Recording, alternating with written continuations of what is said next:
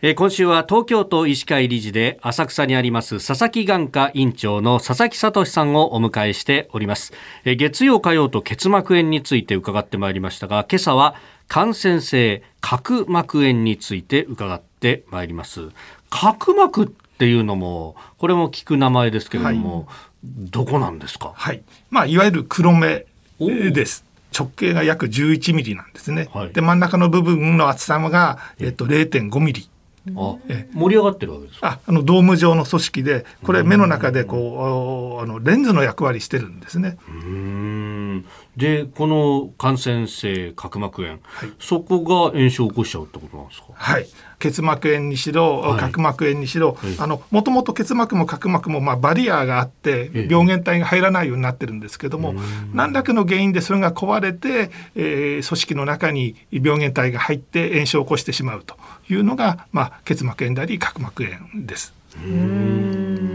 これまあ原因はどういったところにありますか？はい、あのほとんどの場合はやっぱりその表面が傷つくんですけども、その傷つく原因の多くがコンタクトレンズだというふうに言われています。コンタクトレンズ使ってますね、はい、まず全年齢で見ると約4割がコンタクトレンズ関連、えー、角膜炎。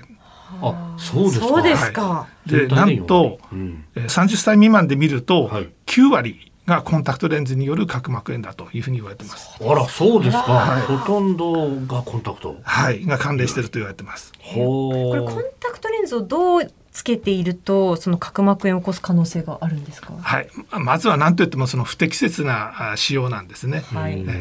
あの一日使い捨てレンズをあの毎日使ってしまう。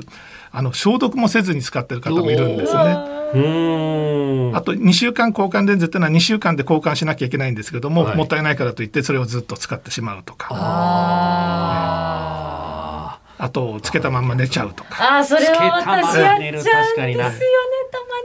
これね結構あのコンタクト、まあ、ま一番最初に必ずねお医者さんの診断というか、はい、あの必要だし、はい、その後も定期的に来てくださいねって言われながらなかなか行ってなかったりすることが多いんですが、はい、そこでなんか症状のこう出方の違いってありますか？定期検診を受けてない人は、受けてる方の数倍角膜炎の発生が多いというデータがありますので。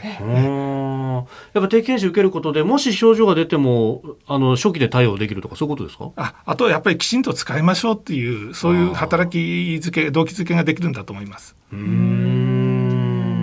これその角膜炎のなんというか原因というかそこでこう作用する例えばなんかウイルスや細菌とかってなってるんですか、はい。あのコンタクトレンズ関連角膜炎の二大原因っていうのがあって緑膿菌っていうのとあとアカントアメーバーなんですね。でアカントアメーバーってなかなか知らないと思うんですけども、あのまあ、アカントアメーバ自体は自由水ってあの川の水とかあの湖の水にいるんですけどもあのなんと水道水の中にもあるんです。いるんですか、はい、そうなんですか。で気をつけなきゃいけないのがコンタクトレンズのケース、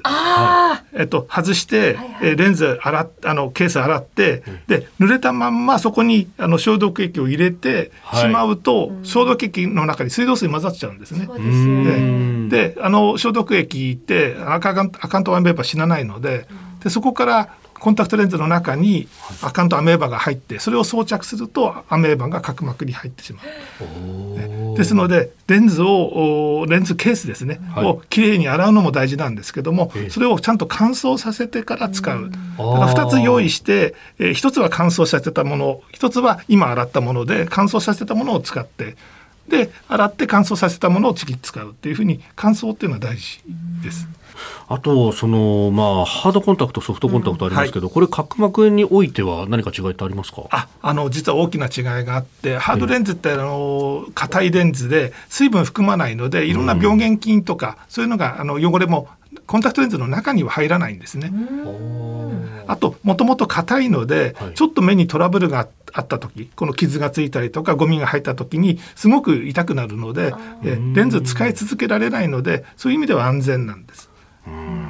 佐々木眼科院長佐々木聡さんでした。先生明日もよろしくお願いします。よろしくお願いします